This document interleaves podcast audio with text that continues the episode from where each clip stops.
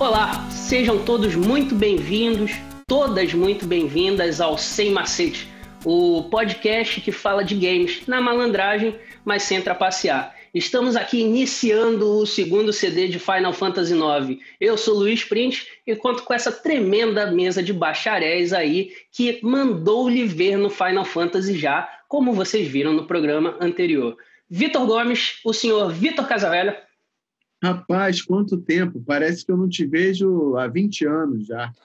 Mas tudo bem. Vamos começar o segundo CD, começando por aquele load demorado do Play 1. Sacanagem, vamos rapidinho aí apresentando, dando aquela bom dia, boa tarde, boa noite, depende da hora que você estiver ouvindo ou nos vendo, meu amigo. Tamo junto. Se tem algo que esse programa é mais dinâmico, era o load do Play 1, Vitão. É, Vitor Brown Sound, como vai o senhor? Muito bem, sempre tranquilo, pô, prazerzaço aí, vamos continuar esse programa fantástico, cara, sobre Final Fantasy IX, tá demais. E tem muita coisa ainda para ser dita aí, muitos CDs para serem zerados. Vamos Muito bom, perfeito. Meu amigo Bellini, você que acabou de tirar o CD1 e está torcendo para que o CD2 não tenha nenhum arranhão e você consiga chegar até o final dele. Como ah, vai você? Triste. Bem, cara, tudo bem. Opa, deu um, deu um pau aqui. É, vou bem, eu acho Olha o CD2 dando problema. Já deu, tá arranhado. O CD2 já tá, já tá travando. Tá. É bom, que, é bom quando o problema é no início, que você vai lá e troca logo. Foda é quando é no final. Pois é. é. Mas eu queria dizer o seguinte: o, o, programa você vê que tem qualidade quando ele não tem erros de continuidade, né? Então você vê que a gente voltou uma semana depois, está todo mundo aqui com a mesma roupa, mesmo cenário. Pô, excelente esse programa. Profissionalismo. Eu, eu, eu vou me entregar. Quem, quem costuma assistir os programas aí pelo, pelo YouTube já reparou que eu tenho uns, umas três camisas só, né? Que é sempre a da guitarrinha, uma preta e o casaco. É, eu tomo banho, gente. Espaçado. Porém, tomo. Troco de roupa também. Zoeira à parte, vamos lá, pessoal. Vamos, vamos falar um pouco da história de Final Fantasy IX, entrar um pouco mais é, no lore dele, que é uma zoeira também. É, eu vou fazer uma pequena introdução aqui já. A gente falou sobre os personagens, como é que começa, mas tem tem uma grande ameaça na Terra de Final Fantasy, né? Esse esse lugar que eles vivem se chama Gaia. É, é um planeta onde existe um, um, uma, uma névoa, certo? Essa névoa ela deixa os monstros, é, um, um, deixa um cachorro, por exemplo, em uma criatura mais selvagem e acaba atacando é, transeuntes e, enfim. Tem toda uma história por dentro disso, tá? Tem toda uma explicação sobre isso e eu queria que o, o Brown começasse aí, iniciasse a, com, os comentários sobre a história de Final Fantasy IX. Pô, meu amigo, você já começou falando o lance da névoa e para mim é uma das coisas que mais me chamou a atenção quando eu joguei o jogo, né? Porque realmente é, o jogo ele depois, é claro, o mapa vai abrindo tudo mais, mas o início do jogo é muito concentrado ali no, no continente da névoa, né, do Mist. E a gente não entende muito bem o Mist, ele é o combustível das aeronaves, né, dos airships. Então. Isso, isso é muito bizarro depois é que você descobre bizarro. o que, é o Mist. Exatamente, porque, pô, você tá lá felizão, né? Tipo, caraca, voltaram os airships, cara. Pô, tá lá as naves voadoras, barcão muito maneiro e tudo mais e tal. A parada é movida é, pela névoa, pelo Mist e tal. E mais à frente no jogo você acaba descobrindo que o Mist é um poder bizarro, que são almas de seres é, perturbadas que estão ali na, saindo da, da debaixo da as, terra. E... São as almas da, das pessoas de Gaia, né? São as, as, almas, as almas atormentadas que não retornaram para o cristal de Gaia, né? Exatamente. Que ficaram por ali. São almas desgarradas, ou seja, fantasmas, é, encostos, coisas graves e ruins aí do, do metafísico. E essa é, a forma, é o que forma essa névoa que no início do jogo é muito interessante, porque parece que ela tá, ela tá por todo o continente, né, e tudo mais, e fica, pô, o que é a névoa e ela serve de combustível é, para as aeronaves e tudo mais. E, cara, quando você fica sabendo disso, você, cara, que bagulho, né, mano? Os caras jogaram uma parada muito pesada, sacou? E aí imagina, você vai entender isso. Imagina você chegar com seu carro no posto e falar: abastece aí com 50 almas atormentadas de pessoas mortas aí. Exatamente. É, é, é, basicamente isso que se fazia com os motores à base de, de névoa. Né? dizer que de névoa. Estava fabricando um airship que não, que não usava névoa. Verdade, Sim, verdade. É, exatamente. Para romper com o uso do combustível, é, digamos assim, não renovável. Não é verdade, exatamente. Verdade. O cara já era um. Maneiro que o Cid estava pensando em fazer a nave, mas ele não tinha ideia de que o combustível eram almas, né? Mas ele, ele já não sabia, um, né? um cara à frente dele, né? Um à frente, frente do seu dele. tempo, era um cara à frente do seu tempo. E uma das, das primeiras CDGs do jogo, né? É, é um airship sobrevoando a cidade, né? E isso chama muita atenção. E a gente fica torcendo para pegar logo um airship, porque é muito maneiro andar com aquela porra no, no mapa. é irado demais. Tipo, isso já é bem clássico dos Final Fantasy e tal. E esse pano de fundo, cara, ele é, assim, a gente tá falando, fazendo um monte de brincadeira, mas é um pano de fundo pesadíssimo, assim. Que mesmo em outros jogos da série que se propõem a, desde o início, a não, não ter muita... Tem muita piada também no, no Final Fantasy IX, né? Tem muita brincadeira entre os, os personagens. Zidane é um personagem muito engraçado, ele tá sempre fazendo uma piada e tudo mais. Mas chega uma parte do jogo em que realmente tudo fica meio meio pesado assim.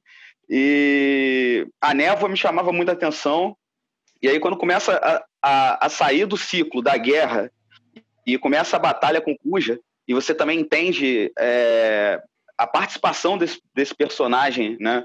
no jogo, porque a gente falou do Zidane, e o Bellini citou que o Zidane muda pouco, eu concordo com ele, eu acho que muda pouco. Mas com o aparecimento do Cuja, e quando ele descobre que os dois têm origem, final, a mesma origem, é, no final, ele, ele começa a se perguntar algumas paradas, aí começa meio que essa, essa transformação do Zidane ali no final, e o grupo é muito importante, a gente estava comentando, o Vitão falou, o Luizinho também.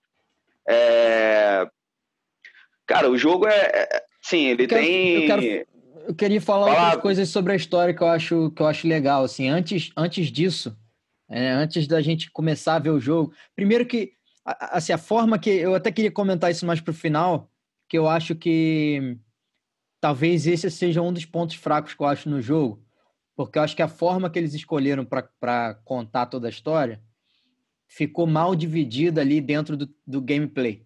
Então, assim, quando você chega no final é que você começa a descobrir muita informação e aí eu acho que tem um fica desequilibrado depois eu vou falar disso de novo mas é o que se passa na verdade é o seguinte é muitos anos antes né mil mais de, alguns mil anos antes a população de um outro planeta está se esgotando né é, o planeta está sendo destruído a população está se esgotando então eles eles elaboram um plano que é botar as, as, almas desses seres desse outro planeta planeta Terra, né? Planeta, planeta Terra. Terra.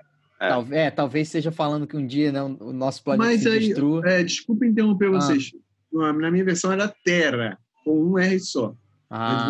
Mas, terra. É, mas é Terra. É Terra, Terra. Mas é. esse Terra, você jogou em italiano, né? Italiano. Terra quer dizer alguma coisa? Não? É um tera, tipo, no computador. É, tem uns mil gigas.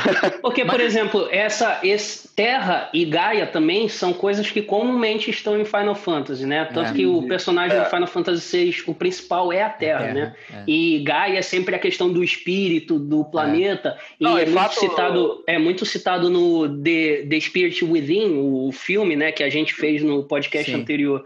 Então são itens que sempre estão lá. Agora, é, essa parada de Cetera me chamou a atenção, bro, porque ah. aí você não faz a comparação direta ao nosso planeta, né? Porque Antes... toda vez que falam Terra, eu já penso direto em alguma, que, alguma que questão um relacionada futuro, ao nosso planeta. É, um futuro problemático para o nosso planeta, né? É, antes de entrar na parte de tradução. é...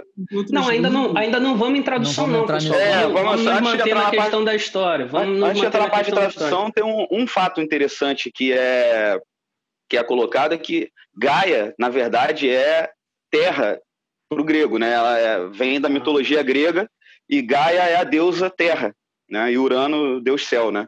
Isso é uma parada da mitologia grega e ele, no jogo eles fazem essa brincadeira de botar Gaia é o, é o planeta que está sendo conquistado e Terra, né, que no, é. na língua latina é, é, Terra, né? Se torna o, o, outro planeta, né? Isso é uma me, parada. Me corrijam, então, isso, me corrijam, mas eu acho que Gaia sempre é citado como o espírito da, é, do planeta. A, no, no contexto jogo, do jogo, jogo, no contexto do jogo. Inclusive, isso vai acontecer no 9, é. né? Sim. No 9 sim. vai acontecer que é a questão eu, do, de consumir Gaia para transformar em Terra, né? Que também tinha. Isso. Também era parecido com o 7 também, né? O 7 também, em algum momento, abordou Gaia é o espírito, Gaia é o espírito do, do planeta. É a mesma. É. O Final Fantasy tem essa abordagem. Mas então, falando é. da história do 9, então essa, esse, esse povo da Terra teve esse plano de botar as almas em suspensão e depois repopular essa galera em outro, em outro planeta que fosse adequado. Um, um cidadão ficou é, vivo, né? Que, que é o Garland. É um androide, né? É um androide. Ele é um androide? Não sei se ele é um androide. Ele é um androide, eu acho. É, um, é um ser espacial muito Mas louco, né, cara?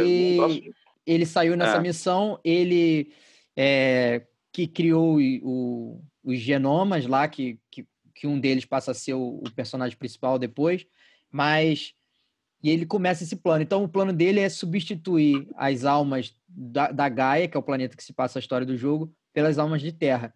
Para isso, ele precisa que as pessoas morram e, e, o, e o jogo, no universo do jogo, existe um como se fosse uma uma reencarnação. Então a, uma, a pessoa morre e ela volta ao planeta, como se fosse uma coisa só. E a, o plano dele é interromper esse ciclo. Então ele cria um, um, um mecanismo que interrompe esse ciclo das almas. E é a árvore, né? Que é a árvore. É, é a árvore. É. E aí, quando as pessoas morrem, elas deixam de voltar e ele começa a botar o, a, as almas de terra. E aí ele precisa acelerar a destruição do povo, e a forma que ele faz isso é criar guerra entre, entre os países. Então, esse é, esse é o pano de fundo que a gente não sabe e só vai descobrir com cinco minutos para acabar o jogo. É isso. É, exatamente. Isso não, Você não, joga, também, joga, joga. É, tem umas é dicas, assim. tá?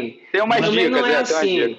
Você descobre, você descobre ali um pouco antes. Quando, é. quando o Kuja é. se, des, se desgarra do Garland, uhum. você já descobre que ele está ali para causar a guerra por algum motivo, Sim. né? Colocar os, os países em conflito. Sim. E aí, ali, quando ele chega na nave do Garland, quando o Zidane descobre tudo, tem essa revelação aí, esse plot pesado que você Exato. toma uma porrada assim direto, sim, né? Tipo, sim. informação pra caramba, ó. É isso que está acontecendo, aquela, aquele miche são almas, a árvore isso. é isso, o cristal é isso aí. aí. As almas que não conseguem retornar ficam vagando e aí é tanta alma que vira um, um nevoeiro, que depois a engenharia descobre como transformar em energia que vai abastecer os navios, e é nesse cenário que começa o jogo, né? O, uma outra grande potência, que é o CID, contrata os, o, a, a trupe para sequestrar, é, para trazer a princesa, é. porque ele é como se fosse um padrinho para ela, e ele já sabe que o que está se passando no reino dela é um, alguma coisa sinistra, então ele quer trazer, ele quer resgatar ela.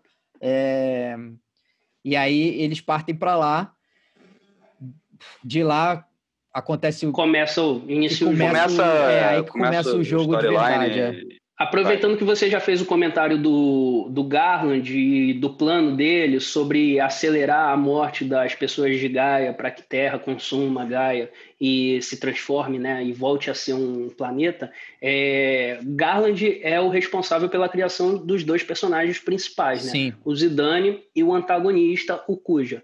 O Kuja é um genoma que ele fez e era para ser o, a entidade do caos, para iniciar essa guerra, porém ele veio com defeito. Ele não consegue fazer o trance, né? Que é, é. para quem jogou Final Fantasy VII, seria uma espécie de limit break, que é uhum. quando você vai além do seu potencial. E aí ele cria um outro, que é o Zidane. E aí o Kuja fica com ciúminho, pega o Zidane e joga da nave. E é quando o Tantalus descobre o Zidane e começa a criar. E o que é engraçado nisso tudo é que tem uma tem, tem, tem algo por trás disso que é aquela parada que você não é destinado exatamente a, a, a, um destino imposto, né? Você pode mudar o seu futuro, contanto que você é, o seu redor te ajude, contanto que você se esforce para isso.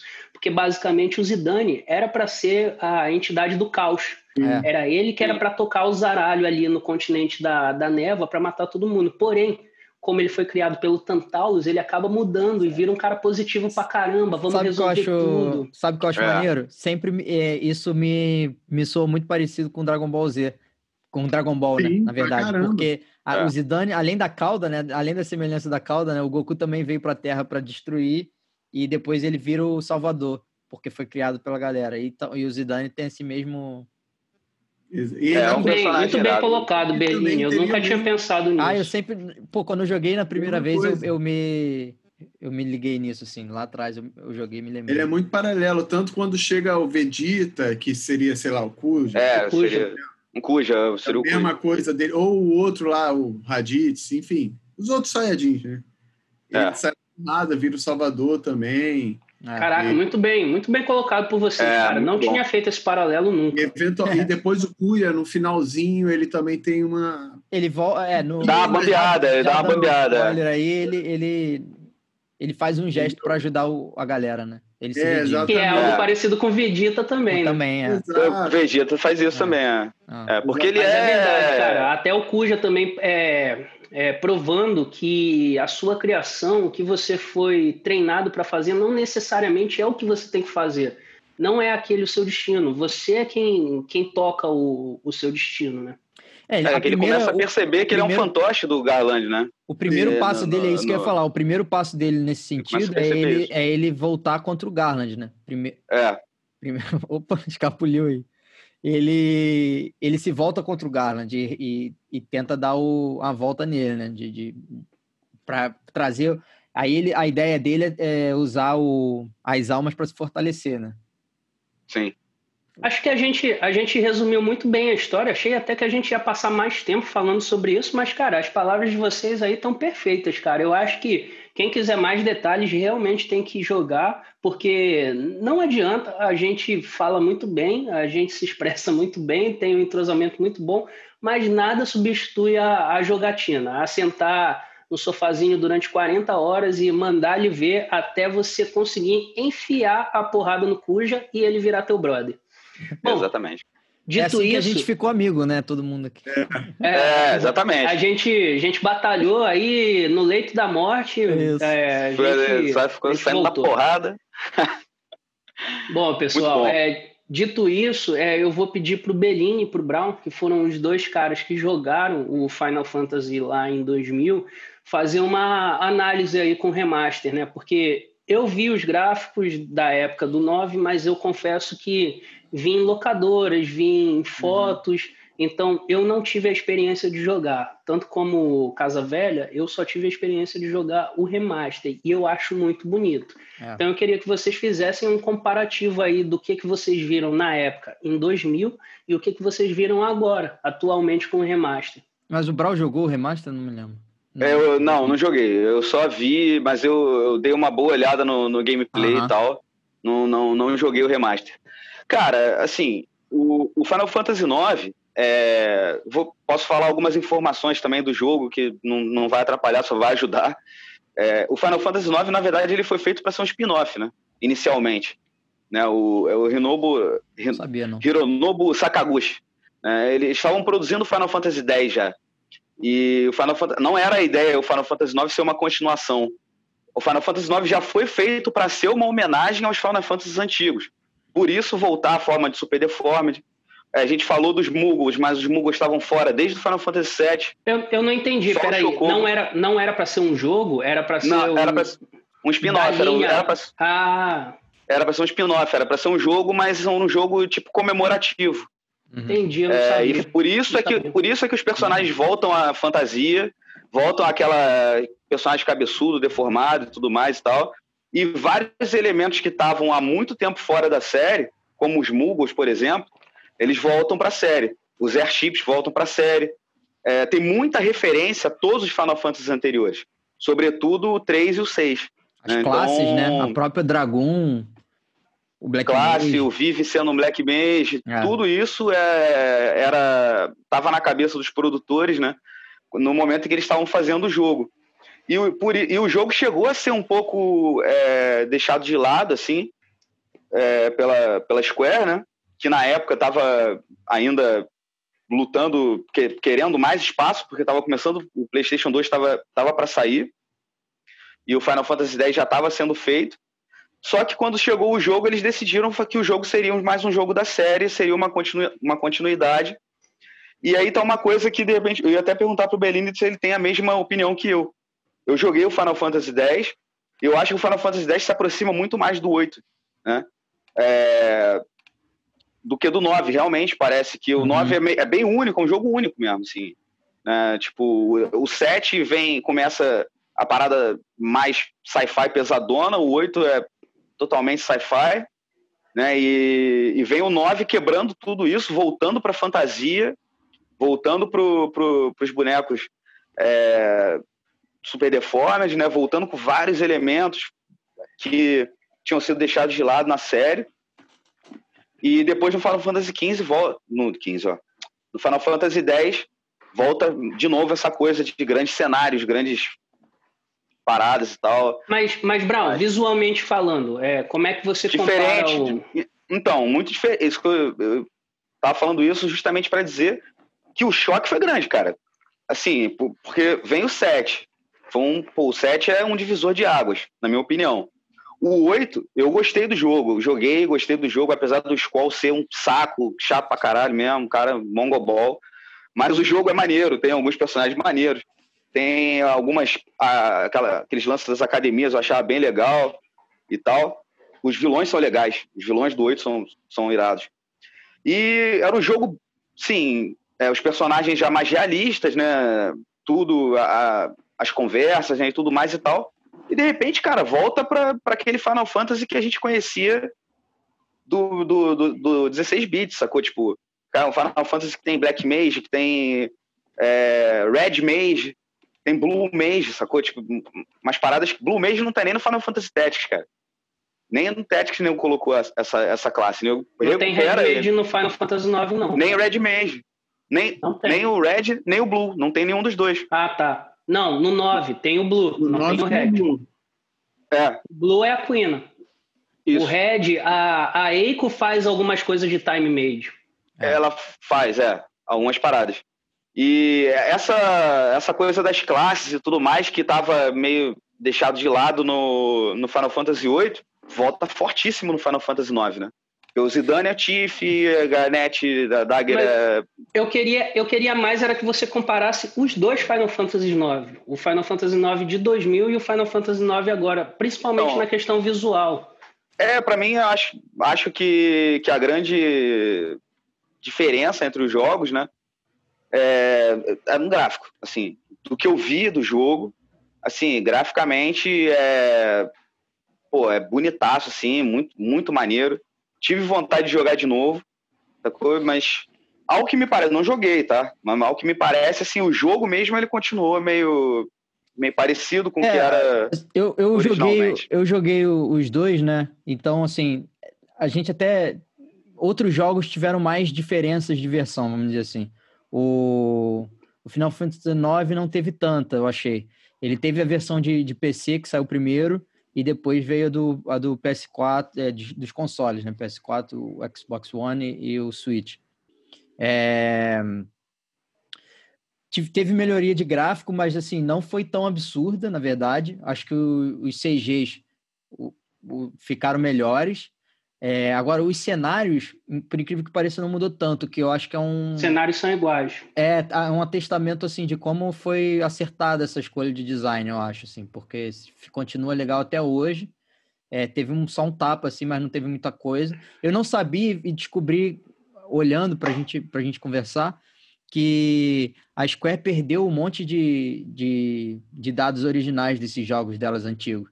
Então, quando eles foram fazer remaster, eles não, eles não tinham muitas coisas originais. Tiveram que fazer de novo, ou pegar do, de outros portes. Então, é por isso que eles tiveram muita limitação na hora de fazer remaster dos jogos deles. E aí, agora, o que teve diferença, assim, eu acho que melhorou muito o gameplay, um foi os sprites dos personagens. Esse melhorou muito. Tá lindo, cara. Esse tá melhorou lindo, muito. Cara. Os personagens fez muita diferença. Você nem é... sente que é um jogo do, do Play 1. Sim. Isso, e por, os personagens eram, eram bem estranhos, assim, é, jogando a versão de Play 1 emulada no computador, por exemplo. É, melhorou muito o load time, que era horrível o load time desse jogo. É, era um saco de jogar no, no, PlayStation por causa disso, isso era uma coisa que atrapalhava. Inclusive o do Switch, o load time do Switch, é, eu acho que se bobear tá mais perto do PlayStation do que o do, do PS4 e do computador. Nem, nem tinha load, cara. No Play 4 é, não, nem lembro de load. No Xbox também tem, é direto. O Switch tem muito load, cara. Muito não é tão ruim quanto o do Play 1, mas ainda tem load. Foi bem. O load é só o da batalha, que virou um signature move, né? Que nem o do Resident Evil, que faz o. É, Sim. tem o é, aquela distorcendo, né? Às vezes tem de, de cenário. O load é meio chatinho. É... Só passando por outras coisas aqui que eu acho que foi legal também. É... Ah, uma, uma coisa interessante também que eu tava vendo. Apesar do gráfico ser, ser ruim, o gráfico antigo, eu descobri uma parada que, sobre o desenvolvimento desses jogos antigos é que era feito para eles serem mais bonitos em televisões de tubo. E agora a gente ah, jogando esses jogos em, na, com, Fica feio, televisão né? de LED, eles ficam feios. Aí eu até peguei uma imagem aqui, vou, vou compartilhar com vocês. Deixa eu ver se eu consigo. Quem estiver assistindo o vídeo vai conseguir é, ver, né? Essa é Era pixelado, né? Esse é o Final Era Fantasy VI. Esse aqui é o Final Fantasy VI numa emulação de televisão de tubo. E o Final Fantasy Sim. VI é sem a emulação. Você vê todos os, os pixels, tá vendo? Horrível. E aqui, apesar de ficar embaçado, é. mas você via de longe, a televisão era pequena e aí perde a sensação de embaçado e passa o gráfico parece ser mais polido, né? Arredondado, né? Arredondado, Sem aresta. É, é, é. é. legal, achei, achei legal isso, não conhecia, tem Pô, toda uma discussão eu, na internet. Cara. Tem toda nem uma discussão eu, na internet sobre Bom. isso. Sobre se isso era uma ilusão, qual que é a ciência por trás disso e tal. É maneiro. Interessante. É. E por último, acho que quem quiser jogar o jogo hoje em dia e tiver um PC para jogar, rola uns mods, cara.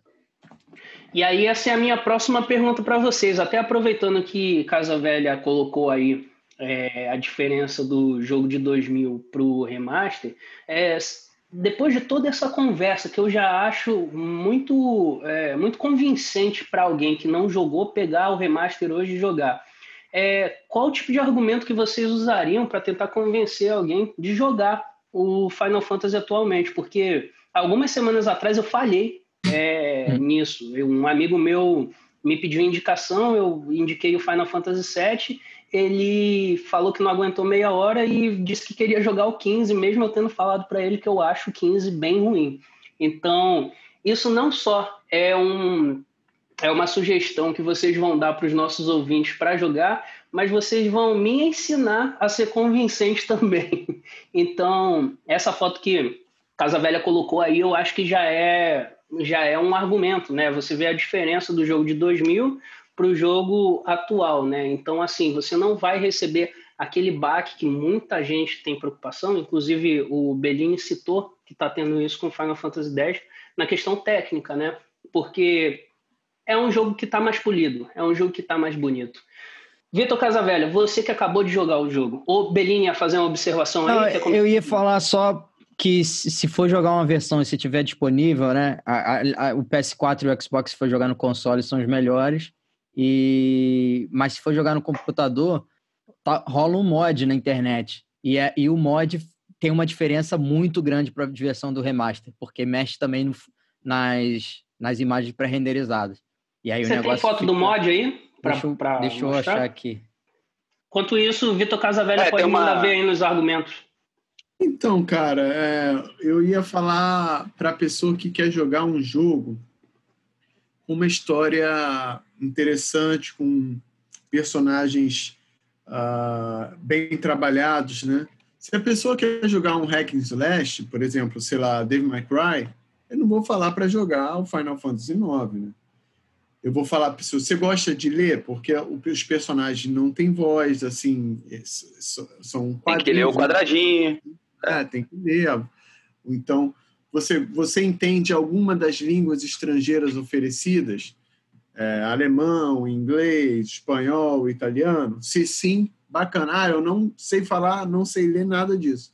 Aí a experiência cai bastante, porque você tem que ler. Agora, se você está é, tá estudando uma dessas línguas, aí eu recomendo não só pelo jogo. Ótimo. Eu recomendo Essencial. didática. Pego como você está lendo, a, a fala só passa se você apertar o botão. Então, você pega o dicionário, abre, ou no Google Tradutor, você vai botar a palavra, e você vai ter é, é uma experiência muito boa. E, vale a pena para jogar se você está buscando um jogo com uma história e com personagens complexos. Se você está procurando jogo de corrida, você não vai jogar Final Fantasy IX, né?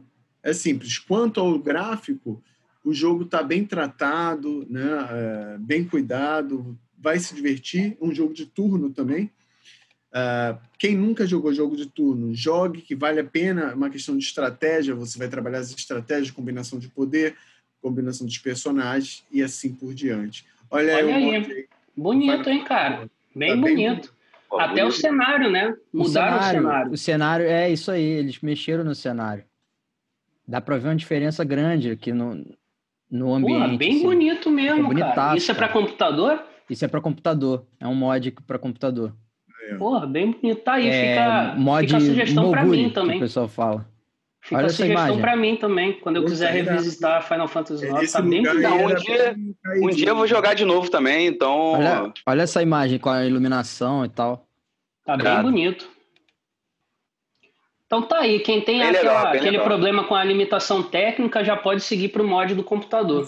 É, muita, eu ia falar isso. Muita gente reclama, né, que vai jogar um jogo e aí, ah, pô, é, é feio, tipo seu amigo falou, pô, Final Fantasy VII e tal.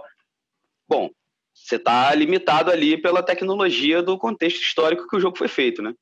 Agora, a Square, cara, tem muito cuidado quando, quando eles fazem um remaster assim, não só do, do, do 9, é, quando eles fizeram do 4 do DS, que eu falei aí. É, o, o 4 não foi um remaster, né? Foi um remake, né? Remake, remake foi um remake. É. Ficou 3D, né? É. Ficou 3D, é, exatamente. O, o Chrono Trigger, que eles colocaram mais CGs na, na, na versão que eles fizeram no passado. É, então, a galera tem muito cuidado nesse, no sentido de fazer esses, esses remakes e tal, remaster, enfim. Eu é, acho então... que... Ah, Achei que tinha acabado. Não, não, só para finalizar, cara, eu, é como o Vitão estava falando, a história é o que é mais importante. E aí, se, se, o que te atrapalha também é a questão da, da linguagem, é isso que o Vitão falou. Bom, se você tá, tá afim de. Eu aprendi muito inglês, cara, jogando RPG. Sim, eu ia eu falar isso também. Isso que Vitor fala, isso que Casa Velha citou foi essencial na minha vida, inclusive hoje profissionalmente falando. Pra eu tenho também. o emprego que eu tenho por causa do meu inglês, que foi que a base dele foi foram os jogos de RPG. Foi a é. necessidade de ter que ler, de ter que escolher opções, de ter que mexer em menus. Então, pô, eu, eu sou muito grato por, por não ter tradução naquela época, cara. É, apesar, apesar, né? de eu, de, apesar de eu achar que atualmente é muito maneiro a questão das dublagens, das traduções, e aí você chega a outras pessoas, né? Porque, assim, é. eu aprendi o inglês por causa dos RPGs, mas eu estudei, né? Não foi do zero. Apesar de que tem muita gente que sai do zero e consegue aprender.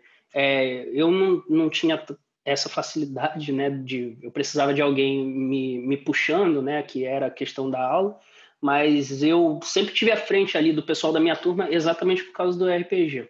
Mas tinha uma retroalimentação, né? Eu lembro muito bem que eu ia para aula de inglês, voltava para casa, aprendi, pô, aprendi mais uma parada. Ia jogar o jogo, tipo, cara, pô, o verbo que saiu, sacou? Tipo, é um complemento, então é bem legal. Pô, é uma das maneiras mais divertidas de se aprender uma linguagem, cara. Você aprendeu uma língua, então isso é bem legal. Falando nisso, eu já posso entrar no, na questão da tradução, então? O Beline, o deixa, Beline deixa só a Beline terminar, e aí é. a gente vai para a parte da tradução. É, eu, nem tenho, eu acho que vocês já defenderam muito bem assim o jogo, na verdade, para quem quer jogar. É, eu acho que tem dois públicos, né? Um que acho que quem gosta de RPG de turno vai ser bem mais fácil aceitar, até porque o jogo tá bonito. Então, pô, gosta de RPG de turno, ainda não jogou esse, acho que vale muito a pena jogar, assim, em qualquer perspectiva. Aí outra pessoa, agora quem não tem muito costume já é mais difícil, né, de jogar, mas eu acho que os, os motivos que o Vitor falou são muito, muito bons, faz sentido mesmo. Anotei tudo e vou usar isso para ver se eu consigo convencer o meu amigo que não quer jogar Final Fantasy VII e está atrasando a sua vida. Vitor Casavelha, fique à vontade para palestrar sobre a questão das traduções. Que isso, meu camarada, jamais. O nosso professor. Eu só vou mostrar aqui uma, umas questões interessantes, que já começa pelo nome do personagem principal, né? Que ele muda conforme a, a língua uh, que você escolhe, né? Final Fantasy IX, na versão que eu joguei, está disponível em inglês uh, estadunidense, inglês da, do Reino Unido, uh, espanhol, alemão, francês e italiano. Aqui a gente vê que, assim como no inglês, o alemão também escolhe o Zidane, né, como nome do. Ainda não abriu, Vitor. Não abriu, não abriu a imagem para mim. É, tá só. Tá o desktop, é. Tá o Calma desktop. Aí. Apare... Ih, rapaz. É porque você entrou em modo de apresentação, acho. Inclusive, tá é, é exatamente a brincadeira que eu fiz com o Vitor na entrada do primeiro programa lá de semana passada, né? Que Vitor não Agora jogou foi. com o Zidane, Vitor jogou com o Gidan. Gidan. Giban. Aparece... Apareceu ou não? não? Não. Você tem que sair do não. modo de apresentação. Eita. Então vou voltar aqui, só um segundo. Não, é de apresentação de slides que você clicou no Windows. Não entra Sim. nisso, não. Abre a figura independente. Que aí vai rolar. Ah, entendi. Foi mal, cara. Technical Difficulties, uma grande música da banda Racer X. Racer X. Paulo Gilberto. Com certeza, grande Paul Gilbert tocando pra caralho. Esse dia eu estava ouvindo o Mr. Big, cara. Grandíssima banda também. Pô, muito um maneiro. Segundo, vou abrir ela individual aqui para a gente poder. Isso foi uma homenagem de Casa Velha a esse grande guitarrista e um, a sua primeira banda aí que, que estourou. Por sinal, eu conheci, já relacionando com games, né? Eu conheci o Racer X, eu já conhecia o Paulo, o Paulo Gilberto. É, Paul Gilbert, Gilbert, né, cara? Eu já, conheci, eu já conheci o Paul Gilbert há um tempo, mas eu conheci o Racer X por Brutal Legend, aquele jogo do. É mesmo? de Xbox que era com o Jack Black, cara. Esse jogo é demais, Pô, irado, uma trilha cara, sonora irado. sensacional. E, inclusive, começava com Technical Difficulty, que era. Começa a bateria, né? Tugu, tugu, tugu, ah. tugu, Pô, demais. Ah, era, era, louco aquilo ali, cara. E, e, Racer X já é uma referência ao Speed Racer, né, cara? Speed Racer. É maneiro pra caralho. Galera, e era, pô, grandíssima banda. Aí porque a parada aqui não tá abrindo, não, desse jeito normal.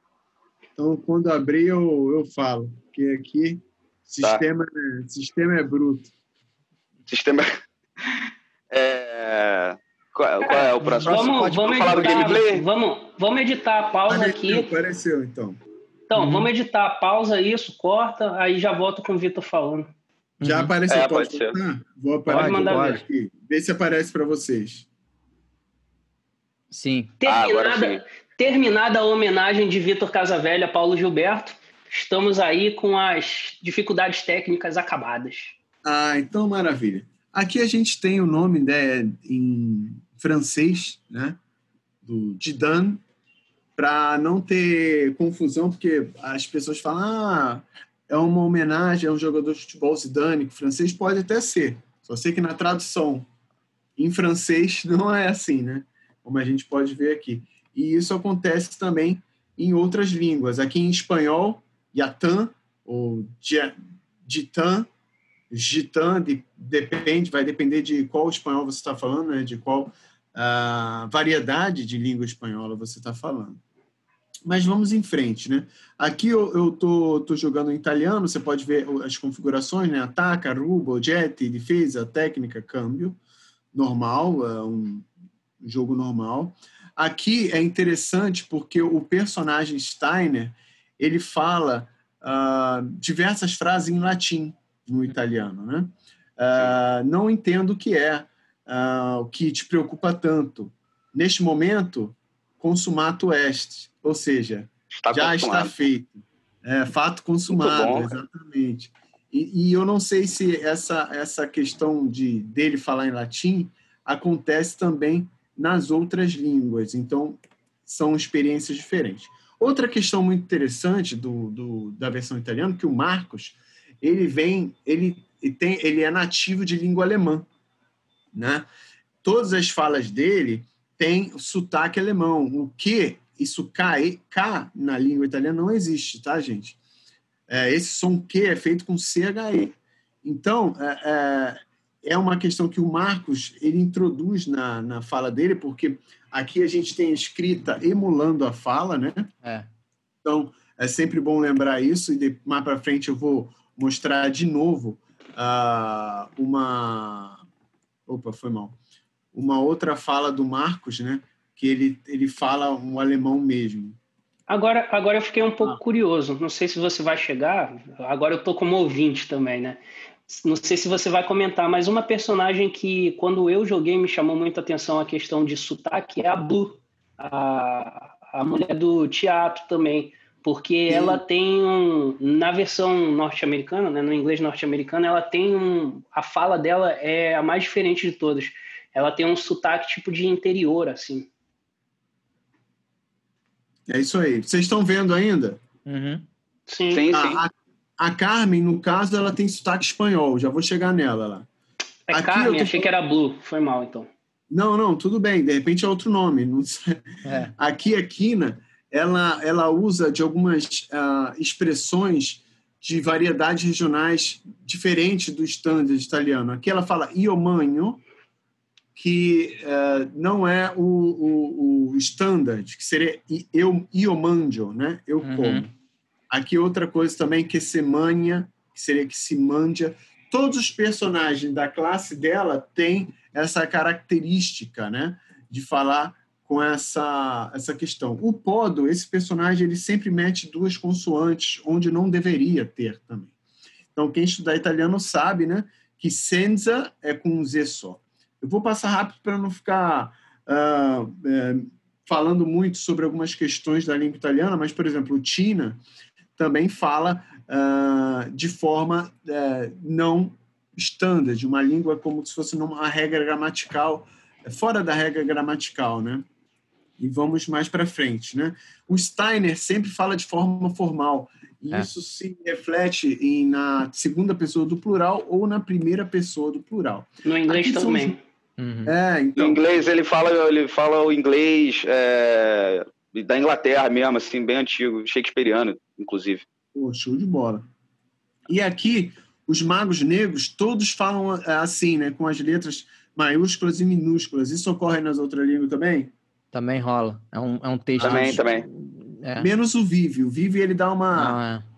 pausazinha. O Cid, ele mete algumas palavras, tipo Buri, enquanto ele é barata, depois ele para com isso, né? Uhum. Aqui a Kina de novo, uh, o Cid, uh, vou, vol vou voltar mais no ao Amarante, normal. Aqui, ó, o Marcos, como eu havia falado, capisce que la principessa in sério pericolem nine.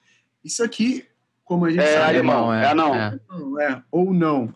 Então, é não, é essa é uma questão que ele, ele fala, ele vem da a língua 1 um dele seria o alemão, né? E aqui o Didan, nome é, foi dado a ele em italiano, né? Quando ele fala com a Freya. Aqui, eu como falei, Zidane, em alemão. Né? Alemão. Né? E é isso, galera. O Final Pô, fiquei Fantasy curioso agora, fiquei curioso agora como é que retratam é. a fala do, do Marcos em alemão, né? É, aí é, vai ter é. que dar uma jogadinha. Tem que jogar em alemão. O, o Final Fantasy ele faz isso, né? Ele tenta dar personalidade para os personagens através de como é o discurso. E aí a fala é sempre escreve como fala e não como escreve, né? Exatamente. Final Fantasy VII fazia isso, eu me lembro. Os o outros também. Chrono Trigger também. Os jogos da Square. É. Jogos da Square fazem isso. O, não tinha voz. Ah, o, o, jogo não tinha voz, né? Depois passou a ter. Não tinha voz. É. Então, esse era um jeito de trazer sotaque e personalidade. Eu queria falar isso um pouco, porque, obviamente, é, de maneira rápida, eu falei em cinco minutos, eu vou, vou escrever mais sobre isso, né, sobre a experiência dos jogos eletrônicos de acordo com a língua. É, Final Fantasy, como o Benini falou muito bem, ele, ele dá personalidades atra, através da linguagem, né? Porque todos nós é, não falamos é, 100% de acordo com as regras gramaticais. Isso é fantasia, né? Como Uh, a gente usa pronome para começar a frase, enfim. Uhum. Mesóclise e só o Temer usava, é. É, porque ele vem de outras, outros é, centenários. Outros né? séculos, né? né? Ele vem de é, outros Apresentar-lhe-ei esse, é, esse podcast. Entendeu? O cara nasceu no século XVIII, então Sim, a gente entende que era a, a língua corrente do momento. Mas é, só para falar que quem for é, estudar, quem for jogar em italiano, vai achar essa, algumas palavras erradas, digamos assim, segundo a gramática né, normativa, mas faz parte de representações culturais e vai ter uma experiência muito legal, vale a pena para todos os níveis, né? Porque é, no começo é um pouco difícil, porque tem muitas palavras da fantasia, né? Que não fazem parte do meio cotidiano. Por exemplo, eu vou jogar em inglês. Uhum. inglês eu só estudei business English, por exemplo. Você vai ter um, um novo vocabulário, mas depois de uma hora, duas, você incorpora aquela situação e vai embora. Vale muito a pena. É, recomendo a todo mundo Final Fantasy IX em qualquer língua aí, é só se aventurar, meu amigo. Inclusive, eu deixo a sugestão aí para o pessoal que se interessou mais no que Vitor acabou de falar, dá um confere na internet, na própria, na própria fandom, né, que são aquelas Wikipédias feitas é, de, de assuntos específicos. Eu acabei de abrir aqui a da Ruby, né? Eu achei que era Blue, mas é a Ruby. Ruby é, né? E aqui fala da locali é, dos sotaques dela. Ó, na localização em inglês, ela tem um sotaque forte norte-americano é, com do pessoal do sul uhum. dos Estados Unidos. na versão, na versão japonesa, ela fala uma espécie de um dialeto Osaka bem. Na versão italiana, ela fala com sotaque espanhol. Na versão alemã, ela fala com o sotaque do pessoal de Colônia. E no, na versão espanhol, ela fala com o sotaque do pessoal da Argentina. Exatamente sempre, isso que Sempre locais rurais, né? É sempre, sempre locais rurais do, desses, desses países, né? E aí tem, eu fiquei... que carregam ainda um dialeto próprio misturado com, é, com a língua oficial dos países. Eu fiquei curioso sobre o Marcos e a versão alemã dele, mas no fandom do, do Marcos não tem sobre o sotaque dele. É porque ele é de lá. Ele é de lá, o cara já tá falando que todo mundo entende. Brincadeira, mas é bom procurar. E é, é legal procurar. porque a gente fala um monte de abobrinha, mas quando a gente quer falar um negócio é, que a gente quer dar uma base um pouco mais científica, a gente mostra, a gente traz fonte, né? Porque tudo que a gente fala e você ouve na internet, você tem que duvidar. Fala, esse cara tá falando do quê? Tá, da onde ele tirou essa informação? Da bunda? Não. Aí ele tá, o Luizinho falou do fandom, eu mostrei imagens do próprio jogo, da versão do Xbox, né? Então, galera. Mais importante do que da bunda é da, é da bunda de quem, né? Isso que é Exatamente. Se for só Reti bunda... Retificando a informação que eu não consegui tirar da bunda, aí agora, que é o do, do Marcos, tem no fandom também, tá, pessoal? Ó, na versão italiana ele fala com sotaque alemão pesado, na versão espanhol ele sempre usa o Z no lugar do S, é, similar ao, ao sotaque andaluziano. Hum. É, na, versão, na versão alemã, ele termina quase todas as frases com und so, que quer dizer é, então. É aquilo, né? Então é aquilo. É, basicamente que é bem, é bem difícil, né, para eles traduzirem o jogo para outras línguas, porque tem, vem carregado com essas questões regionais que tem que refletir Sim. a personalidade dos personagens e a cultura do lugar que está sendo traduzido. Então é. Pô, um, um, trabalho muito maneiro da Square, né? Se a gente é. pensar que não muito tempo atrás a gente tinha traduções horríveis do japonês para o norte-americano, a ponto é. de ficar incompreensível o que estava é. sendo colocado. E agora, é, agora, né, 20 anos atrás, já se iniciava um trabalho aí de localização do jogo, hum. é, a ponto de colocar sotaque para poder dar personalidade a, é. aos, aos caras do jogo, né? Pô, muito é bom. É bom que o Luizinho falou também sobre localização e tradução, são duas coisas parecidas, mas são diferentes, né? Para quem quer estudar aí, só botar no, no Google acadêmico, né? Uh, localização de jogos tem diversos trabalhos, inclusive eu já participei aí de alguns trabalhos como avaliação, né? De localização de Magic pela Universidade do Ceará, a localização de uh, séries, de livros de RPG também, os ah, livros de D&D, eles também bastante, fazem. Tem bastante trabalho científico sobre isso legal, né? Porque você ah, muitas vezes a gente vê a ciência como uma coisa muito distante, né? Mas a, a academia está cada vez mais é, é, dialogando, né? Criando essas pontes e com a internet a gente tem mais facilidade de ver esses trabalhos que muitas vezes só, só estavam nas bibliotecas das faculdades. Então, galera, recomendo vocês procurarem localização, tradução e bota o que você quiser depois. Tipo, ah, videogame, é, jogos de carta, tem bastante coisa, então vale a pena. Porque, por exemplo, o trabalho que eu falei, uh, ele depois eu vou até trazer, ele fala um pouco sobre os nomes que mudam, né? Tipo, o Abu do Samurai Jack, a tradução, o nome natural era Aku, né? E aí, para não deixar a cu, e tinha outro personagem que era do Star Wars. É, Conde Doku. Conde é. Doku e Conde Dokan. É, Dokkan, é. exatamente. Vira Dokkan. Star, Star Wars parece que o cara que tá lá fazendo o nome é um brasileiro querendo zoar a porra toda, né? Porque tem o é. Doku, tem o Capitão Panaca, tem diversos tem, nomes é. aí que você fica assim, cara, cara esse estão querendo é. zoar mesmo o português. E aí, cara, no Esse que você falou é, é legal ver, era tipo Coringa, na verdade Coringa, né? Sim. Só que ficou Coringa, porque, porra. E aí, é, é parar de tradução. Só para terminar o assunto, para eu terminar mesmo. No Magic, esse, a, a tradução. A, caraca, eu esqueci o nome, é Planewalkers, que é um ah. dos personagens, é uma categoria do. Sim. na série que o cara estava trabalhando, ele se chama Bolas, Nicole Bolas. E aí, muitas vezes em inglês, eles só chamam. Ah, eu lembro desse legendário.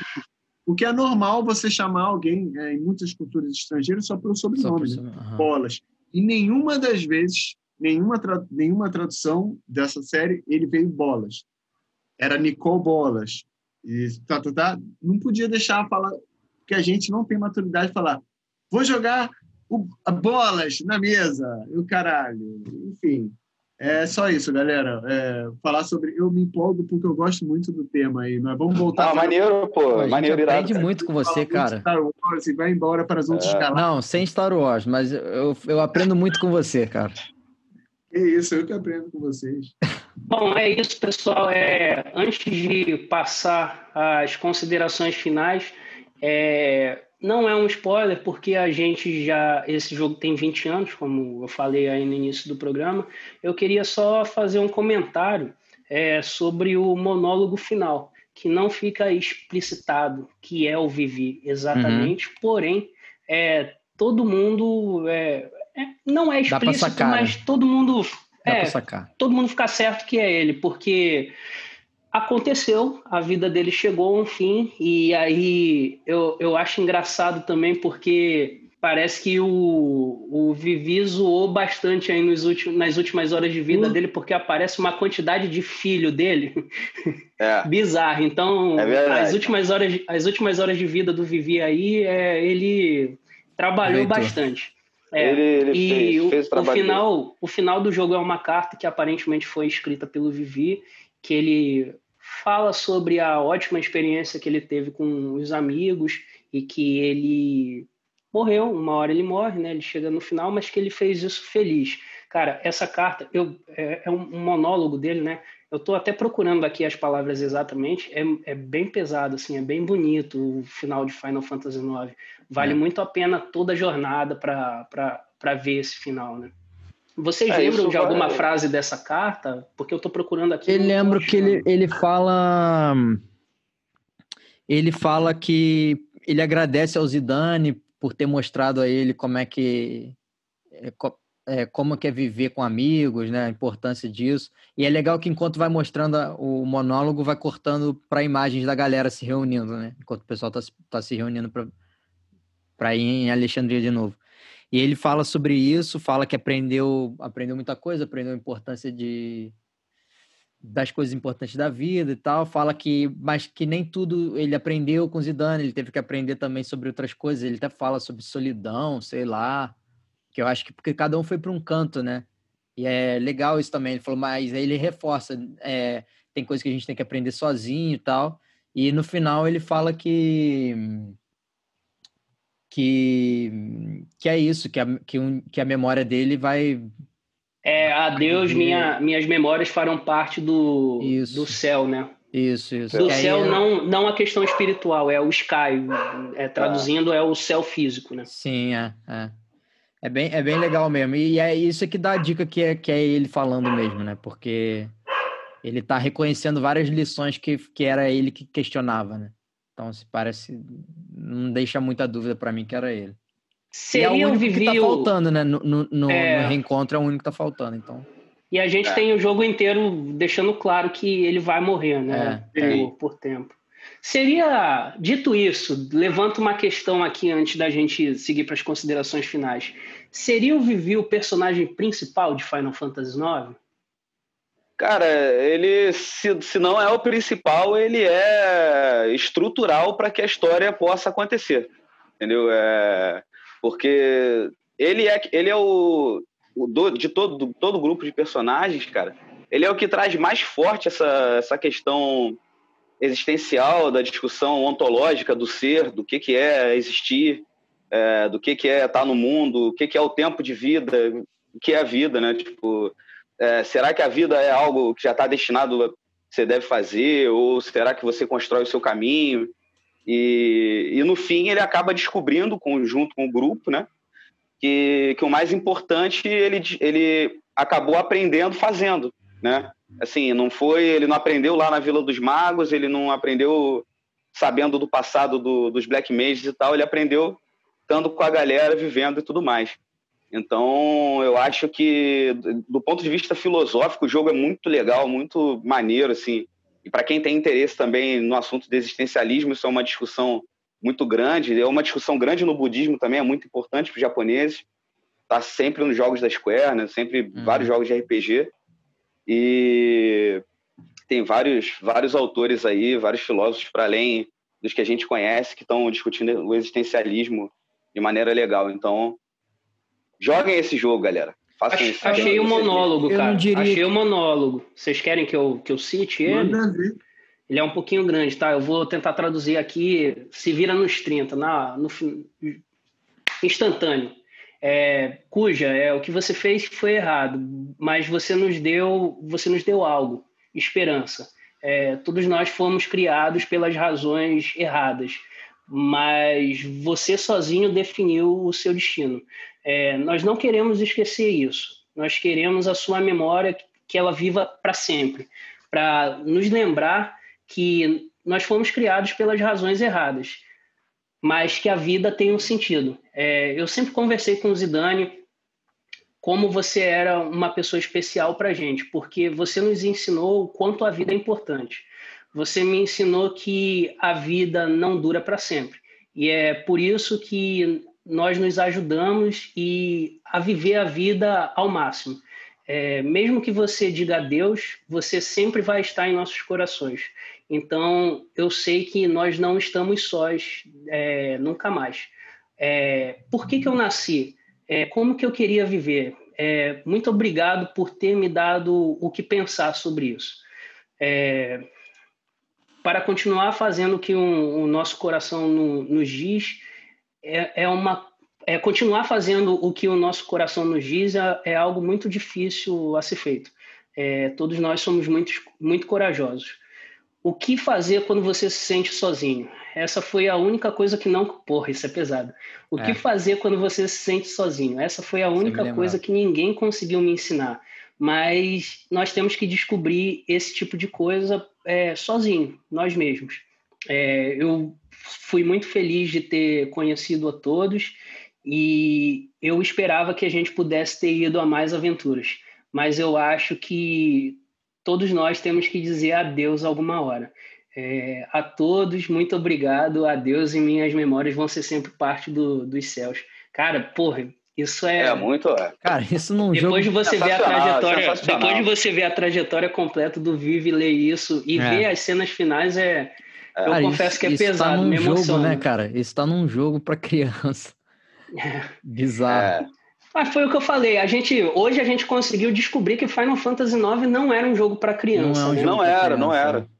Não era, não Pô, era. Pesado. Mesmo. Eu lembrei aqui de Matheus no Chrono Trigger quando ele ficou muito emocionado. Eu confesso que eu é fiquei abalado aqui é, com, essa, é. com essa carta.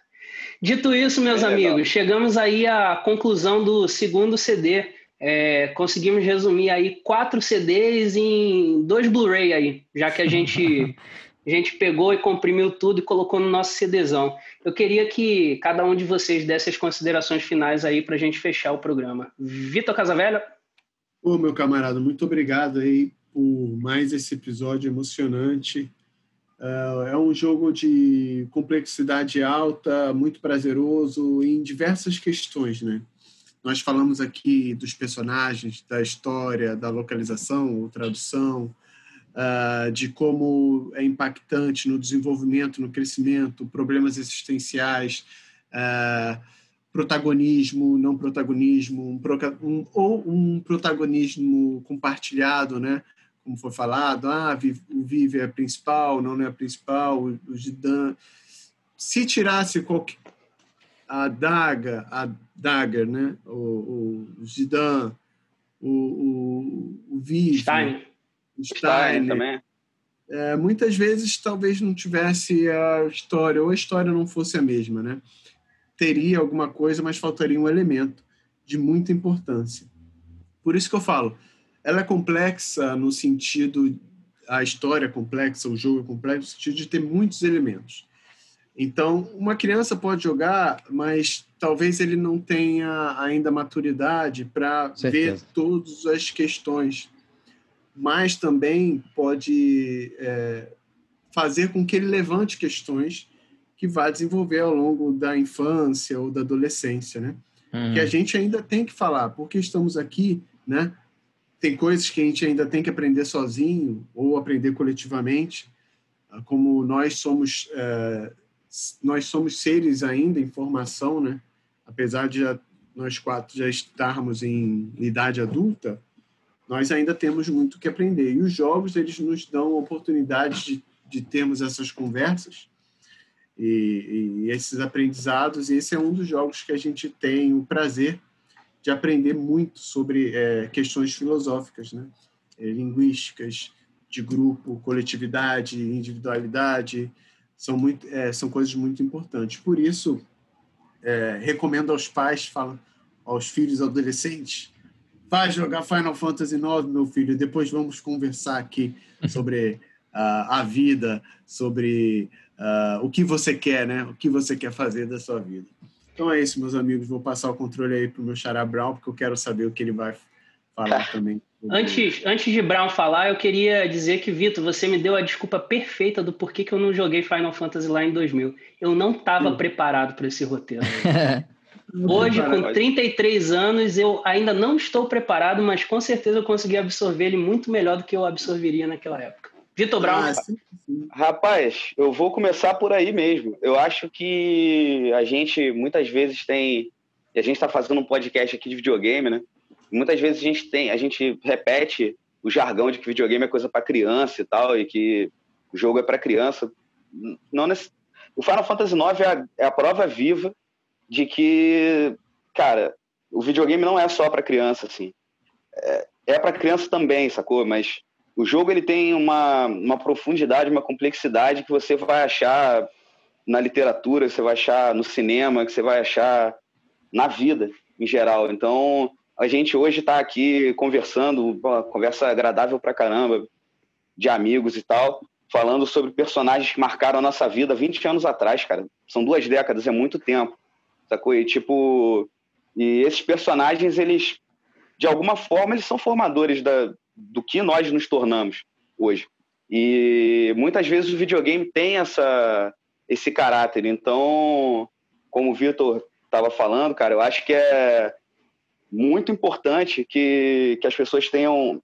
que quebrem esse preconceito em relação ao videogame ser uma coisa relativa só à criança ou só a a diversão por diversão, né? Sim, eu aprendi muito jogando Final Fantasy IX, é, assim como aprendi muito jogando outros jogos. E eu diria para quem se interessar, se interessa pelo jogo, né, que o que é o mais importante? O mais importante é a história.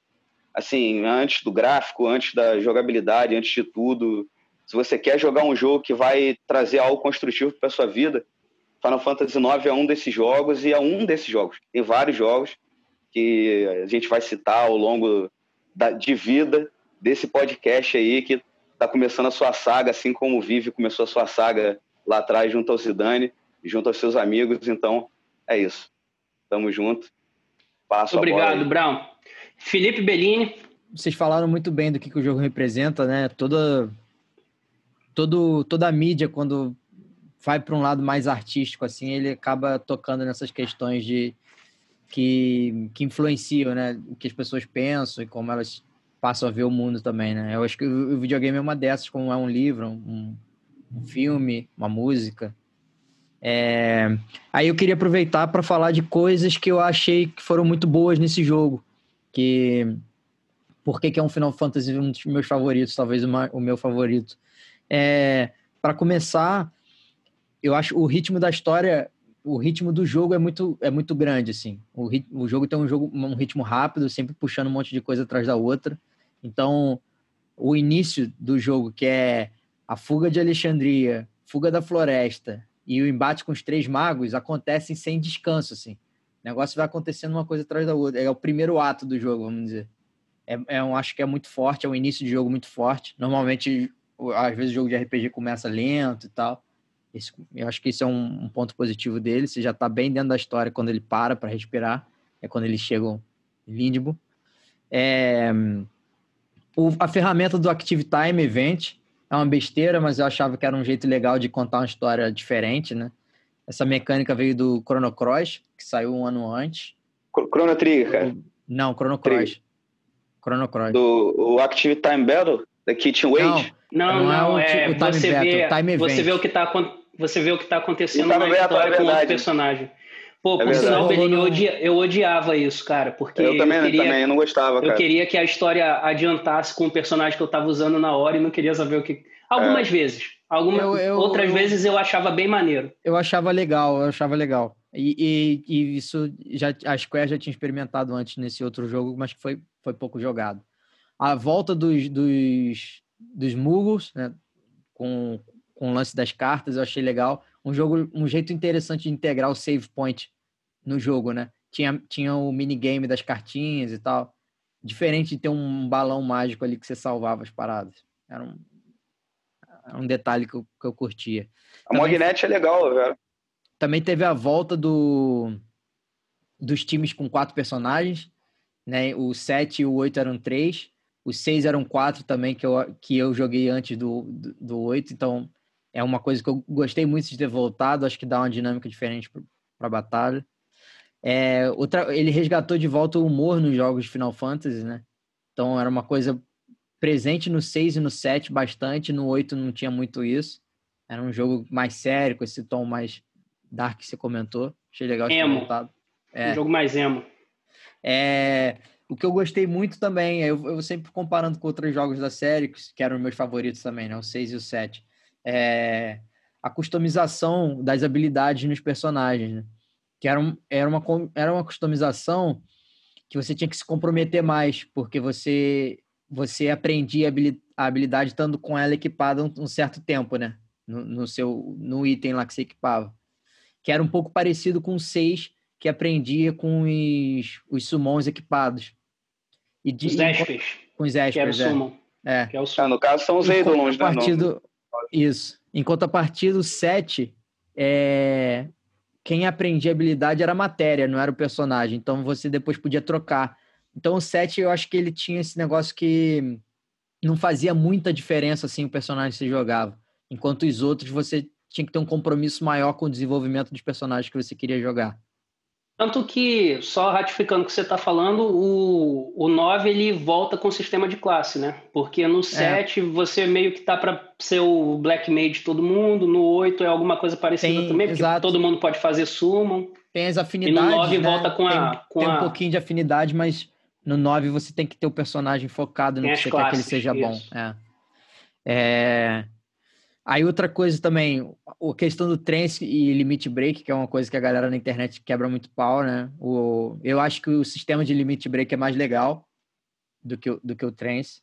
Mas o trance tinha um, tinha um lance diferente também de que ia acontecer quando você não, não queria, né? Então tinha que contar mais ainda com a sorte, mas você passava mais raiva. O limit break era mais legal. Até ele era mais customizado também. É... E é isso, assim, isso era, eu acho que são coisas que, que fez eu gostar muito do jogo, resgatou várias coisas legais de Final Fantasy, do Final Fantasy VI, que é um, um dos meus favoritos também. É um grande jogo, acho que todo mundo que quiser dar uma chance de jogar vai, vai se divertir. Obrigado, Belini. Bom, fica muito difícil fazer qualquer tipo de consideração final depois de vocês três falarem, porque hum. basicamente vocês cobriram tudo o que eu poderia falar e acho que ficou bem explícito o quanto o jogo é bom, o quanto a história desse jogo é, complexa e o quanto os personagens são bem desenvolvidos e, e complexos também, a ponto de, pô, 20 anos depois a gente ainda está discutindo sobre eles. É, como eu já falei, se eu pudesse voltar no tempo, eu trocaria uma ideia comigo mesmo para não ter esse preconceito da questão visual do jogo, porém, não me arrependo tanto de ter jogado ele só atualmente, né? É, muita coisa passaria batida é, naquele, naquele Luizinho de 20 anos atrás, porém, eu também acredito que, como eu gosto muito da franquia e o Final Fantasy IX é um jogo muito bom, complexo, eu provavelmente teria tido a oportunidade de é, finalizar ele mais de uma vez nesses 20 anos e talvez eu fosse um expert em Final Fantasy IX atualmente. Esse é o meu único arrependimento. No mais é isso, pessoal. Muito obrigado mais uma vez. Quero deixar um papo. desafio aqui, hein? Deixar um desafio. Opa, então vamos terminar com o dever de casa. Manda ver. Será, Será que a gente vai falar sobre outro Final Fantasy, um programa sobre um, algum Final Fantasy e... exclusivo? Olha, rapaz, aí é complicado. Aí... Eu, eu acho que esse grupo não tem muito assunto sobre Final Fantasy. Tem, tem duas coisas que eu reparei aí nos últimos programas, é que a gente não consegue falar de Star Wars e nem de Final Fantasy. Não, é. Ou, ou se a gente vai cometer a loucura de tentar escolher qual que é o melhor, né? Também é complicado. Fica eu aí. não vou participar disso. Será? Será? Eu acho uma boa ideia. Eu não, não me coloquem nessa. A única coisa que eu consigo afirmar é que o 15 não é maneiro, mas o resto não, vocês vão me complicar demais, cara. Pessoal, muito obrigado. Nos vemos no, daqui a uma semana. Valeu. Valeu.